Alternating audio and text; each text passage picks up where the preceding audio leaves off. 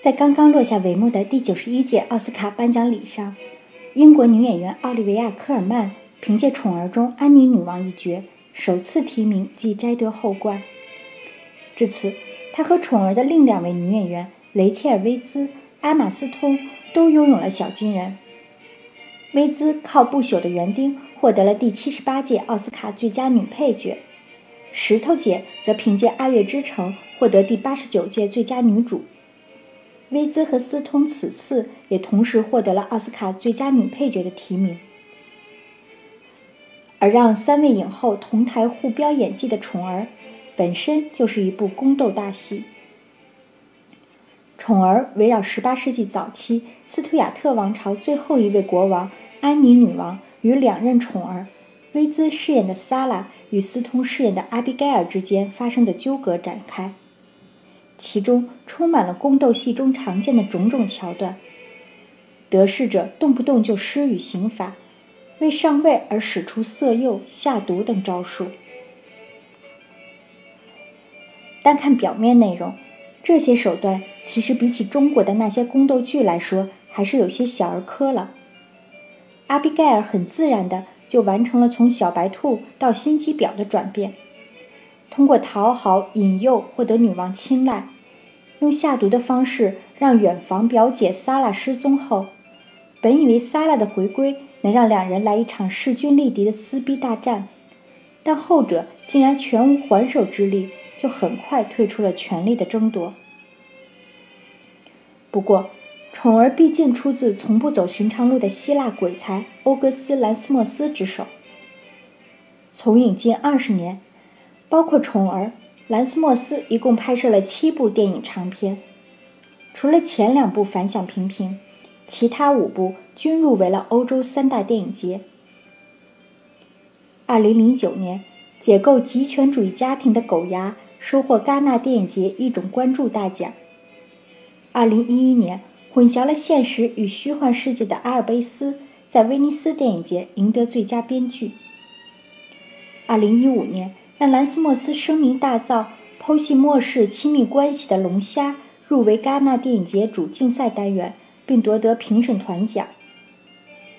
二零一七年，将圣经中的阿伽门农献女祭祀的故事改编成一出一家人自相残杀大戏的《圣路之死》，再度入围。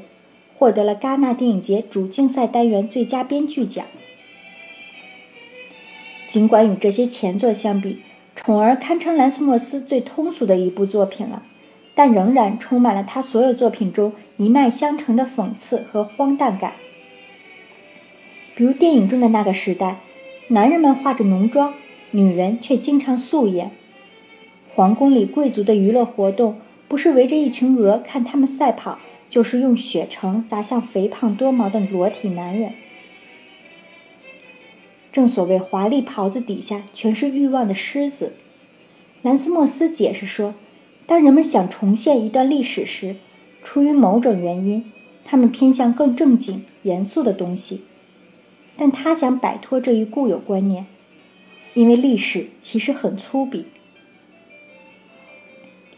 为了呈现这点，影片的视觉。以巴洛克画派的代表人物卡拉瓦乔的绘画风格为基调，明暗强烈的暧昧感弥漫在奢华的皇室宫殿里。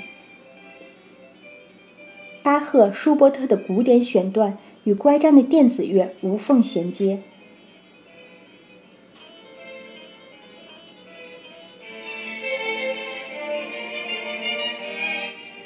加上爱尔兰摄影师罗比·瑞恩频繁使用的鱼眼和广角长镜头，整部影片都被蒙在一股神秘奇绝的氛围里，荒谬而戏谑。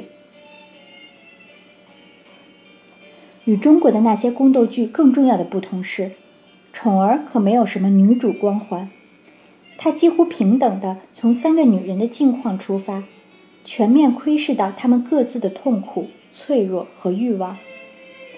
而这一幕幕权力厮杀，换来的不过是一场虚无。最终，萨拉被逐出了宫廷，失去了爱情和权势。阿比盖尔貌似赢了，得到了他想要的地位与权势。不过，影片结尾，女王以强压的态势命其揉脚的一幕，也揭示出其不过也只是女王消遣的宠物，不是宠儿。而掌握着至高权力的女王，则注定要痛失所爱。她失去了十七个孩子，于是养了十七只同名的兔子。孩子的忌日就是那只对应兔子的生日。片中还有这样一幕：女王在走廊中突然听到一群孩子在演奏美妙音乐，她崩溃了，猛地站起来，咆哮着让孩子解散。脆弱如她。一点美好就能将她击垮。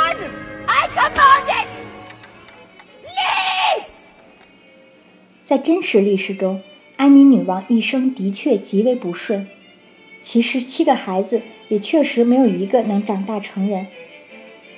丈夫早逝与接连的丧子之痛让她郁郁寡欢，以至于登基之前便患上痛风，加之身体过于肥胖。行动时需要乘坐轮椅或者拖车，这些在电影中都如实呈现了出来。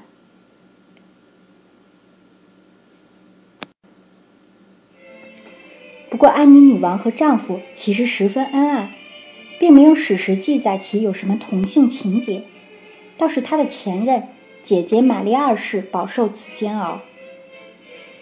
作为英国历史上的第五位女王。安妮女王从1702年执政到1714年，仅在位十二年，49岁也即离开了人世。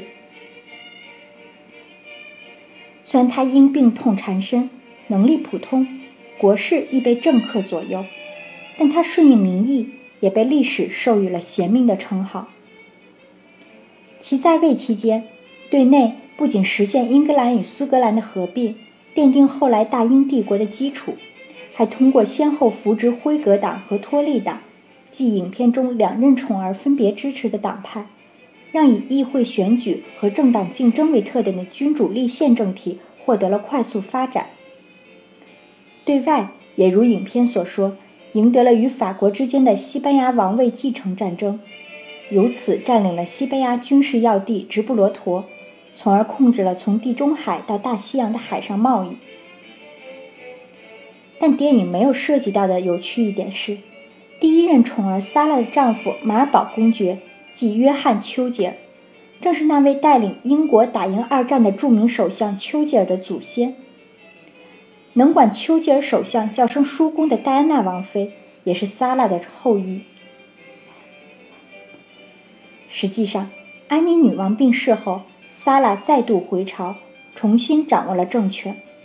他的老对手阿比盖尔则从此淡出了宫廷。别忘了，时间也是宫斗大戏的裁判之一。